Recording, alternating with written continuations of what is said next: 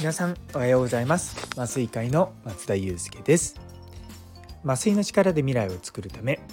日々様々な活動をしています。この放送は毎朝6時ちょっと変わった麻酔会が日々何を考えているかをシェアする番組となっております。本日は2024年の目標は遠慮しません。ということをテーマにお話したいと思います。よかったら最後までお付き合いください。というところでいやーもう今年も残すこと1週間ぐらいですね。皆さんいかがお過ごしでしょうか。あのー、もうねかれこれこのラジオ放送1年以上続いていて毎日毎日ですね。あのごめんなさい今日は放送ありませんとか もう挟みつつもずっとこう続いてきたのは本当に皆さんがいつも今日聞いてくださったりとかいいねをしてくださったりコメントくださったりとか、まあ、そういったことの積み重ねだなと思いながらちょっとですね今日は来年のことについて考えていましたいやもう本当にすぐですよ来年の目標でそもそも今年あ2023年の目標って僕実は失敗したなと思ったことがあったんですね。っていうのは無難な目標を3つ立てただけだったんですよ。その一つがツイッターのフォロワーを5,000人にするもう一つがスタイフのフォロワーを100人にするで3つ目のやつがスタイフの月間再生数3,000回っていうものだったんですね。で確か僕の去年の暮れのフォローの X のフォロワーが3,000人ちょっとぐらいだったんですよね。だからプラス2,000人ぐらいなのでまあ月々で言うと月々100人弱ぐらいなのでまあ1週間でまあ、4 5 0人ぐらいのフォロワーの数があれば、まあ、達成できるっていうものだったんですね。で、まあ、かなりまあ、ひよったって言い方変なんですけども、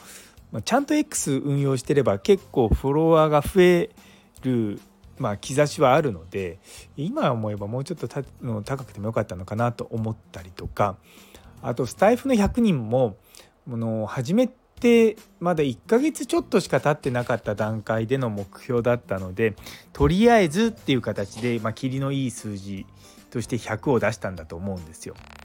で再生回数はなんかちょっと覚えてないんですけど例えばそのスタイフのフォロワー100人だったら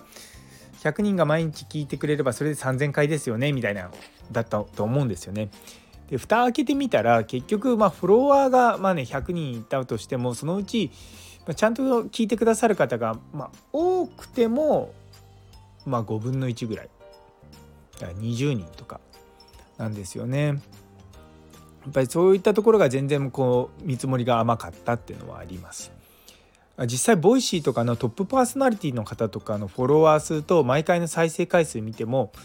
まあ、あれだけ人数が多くなってくると逆にこうパーセンテージって落ちるんですよね。で20%とかないんですよ。あ大体10%ぐらいですよね。っぱそういった数値の解析を去年あんまりしてなかったので今年はですねいろいろと、まあ、より具体的なあの目標をですねたくさん立てていこうと思ったんですよ。あの結局3つのうち2つしか達成できないと達成率66%じゃないですか。いやなんかちょっとこう、うん、頑張った感っていうか達成した感あんまないじゃないですか。なんで今年は逆にもうやりたいと思ったことをバーってあげてとりあえずやれるかどうか分かんないけどもとりあえずやるというような感じにしました。で2024年の目標今のところですねあのまだ暮れまで1週間余り残してる段階ですでに20個ほどあの目標があります。まあ、1つ目がもちろんですこれは。ボイスシーパーソナリティになるというやつですね。でもう3回目？4回目？5回目？5回目ぐらいかな？なんか応募しました、えー、先先週じゃなくて23日ぐらい前に、ね、なんでちょっとこれは頑張っていきたいと思います。で2番目が X のフォロワー1万人。今今日の段階で5800人なのでちょっとチャレンジングですけれども頑張ります。あとはですね3つ目が毎月講演をする、まあ、幸い1月と4月とには講演のま予定があるので、まあ、それ以外のところも頑張って講演します。でなんだろう依頼されてても依頼されてなくてもどっちでもいいんですけどもとりあえずそれがない場合、ね、依頼もなければどうしようかって言った時に実はうちあの2週間にいっぺんぐらいオンラインで勉強会してるのでそれもそれでもいいと。ちゃんと僕自身が講演をしてそのスキルを磨くっていうことをしていきます。あと毎月映画館で映画を見る。っていうのがまあ一つ挙げます。あの映画ねすごい好きなんですけどもなかなか時間なくて見に行けなくて結局見ないってことが多いんですよね。やっぱりこうこの前の「飛んで埼玉」の話じゃないですけども映画館行って見るっていうのはすごくこう、まあ、感性が磨かれると思うんですよね。なんでそういったところちょっと磨きたいなっていうのがあります。で5つ目がですねオアシスクリニカルパートナーズ。あの私のやってる会社ですね。まだ売上ゼロなんですけどもその売り上げを1000万円。もうこれこれもう無理だと思いますが無理だと思いますがあのとりあえず目標なので 立てました。いやなんかこうまあいろいろとそのなんだろうクライアントのまあ金額とかそういったこととか考えていくと、まあ、無難なところって多分300万とかなんですけどもいや無難で言っちゃダメだと。これはもう高い目標を立てて頑張れと。自分の心を奮い立たせるために無理くり高くしました。で6番目がですねこあの来年2024年の11月の終わりにあるあの酸化麻酔学会という学会があるんですが毎年700人から800人の参加者なんですよ。それを1000人目指します。いけるかな？会場がですねまあ1,000人は入らないんですよ。あの500人ぐらいの会場とあと300人ぐらいの会場かな。で2会場あるんでまあだから800人ぐらいがまあまあまあ関の山だとっていうのは分かっているんですがあのオンラインの配信とかもあるのでそこも含めてあの1,000人行ってほしい。そこまで頑張って僕が集客しようと思います。あと7番目はですね無痛分娩の市民公開講座をするあのー、先日ですねうちの病院を去っていく先生から「先生市民公開講座やった方がいいですよ」ってとうとうと語られたんですね。で今までこう一般の方に向けて無痛分娩の話って、まあ、ちょっとこのラジオで話したりとかしたんですけども結構僕逃げてきた部分があるんですよ。あの専門的な人に専門的な話をするのは、まあ、簡単といえば簡単なんですけどもややっぱりちゃんとですね社会にとっても無痛分娩の正しい知識を広めるということのためにはコツコツと地道にですね市民公開講座をしなきゃいけないと思いましたのでそれはやります。うん何月だろう？分かんないなんとなく7月ぐらいかもしれない。なんでそれをやるあそうでやるのはおそらく川越でやります。あの実は埼玉医大の川越クリニックっていうのが川越の駅前にあるんですね。でそこの一番上のところに市民公開講座をやるような、まあ、セミナールームなんかがあるんですよ。なんでそこでやります。で実際にうちの大学であの定期的にやってんですよ。でも、まあ、どんな感じなのか分かんないんですけどもめちゃめちゃ盛り上がる市民公開講座やります。で8番目が酸化麻酔のセミナーをする。でこれは、まあ、同じ場所でですねあの別の日にやると思うんですけどもあの酸化麻酔の学会じゃないんですけれども、まあ、うちでで今こんなことやってるよとかそういったことを紹介するとともにうちの卒業生の人たちを集めて、まあ、あの飲み会をするというようなあのすごくみなんだ内輪な会を勉強会としてやります。で今考えてるのは土曜日の午後どっかの土曜日の午後に集まってで多分2時からとかかな始まってで僕は3時間ぐらい話してその後川越の近くへ飲みに行ってみんなで楽しむというような会をします。で9番目がですねこれもまた全然目標到達しないと思うんですけど年収3000万っていうわけのわかんない目標です。あの多分私の今年の年収この半分分はあると思うんですけどあのいろんなことで僕お金使ってるんでそうそうかなり怒られながらですねでこの数字はですねなんでこの数字が出てきたかっていうと僕学生時代に脳外科になりたかったんですね。で何にも分かんないもう右も左も分かんないそのお金の価値とかも全然分かんなかった時にいや僕は将来5,000万稼ぐ脳外科医になるんだって言ってたのをふと思い出したんですよ。でまあ今の自分のねこういろんな年収とかからするといきなりねこんなバカみたいに増えるってこと難しいと思いつつも、うん、倍増みたいなことを言ってます。まあ、ちょっと今年は難しいかもしれないけど来年以降まあでもねいや収入だけじゃないんですよねと思ってたんですけどもやっぱりこのお金と向き合ってなかった自分のこのなんだろういやそうそうなんですよちゃんとお金を稼ぐっていうことが実は自分自身のためというよりも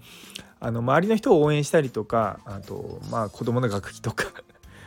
あのそういったことです。あの自分の生活はあまりもう僕はもうこれで全然いいと思ってたんですけども本当にですねあのいろんな人を応援してる人を見てるとやっぱそういうのをなんか声だけじゃなくてやっぱお金を出して応援するっていうことすごく大事なんだなっていうのを最近すごくひしひしと感じてるんであの基本的にはですね後輩におごるとかあと自分がやの推したい推し活にお金をつぎ込むために稼ぐっていう感じです。で10番目これはですね教授になるです。もうね言ってて恥ずかしくなりますよ。でも今私准教授で今何年目なんだ？3年目ぐらいかな。でそんなに早くそんなポンポンポンポンねこうね昇進できなって誰も苦労しないよと思ってたんですけどもこれね実はまだ僕ちゃんと口に出して言ってなかったんですよ。みんななんとなくまあ松田先生は今こんなポジションにいるから教授になるんだろうなと思ってるかもしれないんですけどもそう僕自身が口に出して教授になるっていうことは言ってませんでしたのでここであえて宣言させていただきます。で11番目 まだこれ半分ですよ。11番目はですねボイトレを受けるです。あの昨日フォローしてくださった和金あの友達なんですけども実はですねすごい方のボイトレを受けてらっしゃってでそののボイトレのトレーナーさんに紹介してくださったんですよ。なのでしっかりボイトレを受けてあのこのラジオ放送だけじゃなくて講演会とか、まあ、そういったとこでもしっかりあの発声ができてすごいインパクトのあるような講演をするためにもちゃんとそういったところやっていこうと思ってしっかりボイトレをしていきます。12番目西川町に行く。あの私の推し推し市町村？推し市町村っておかしいな。あのデジタル住民になってるあの西川町なんですけれどもそこにですね去年は8月に行きました。でうちの家内はですねあんまりいい顔しないんですよ。なのでなんとかこうまた来年もちゃんと西川町に行って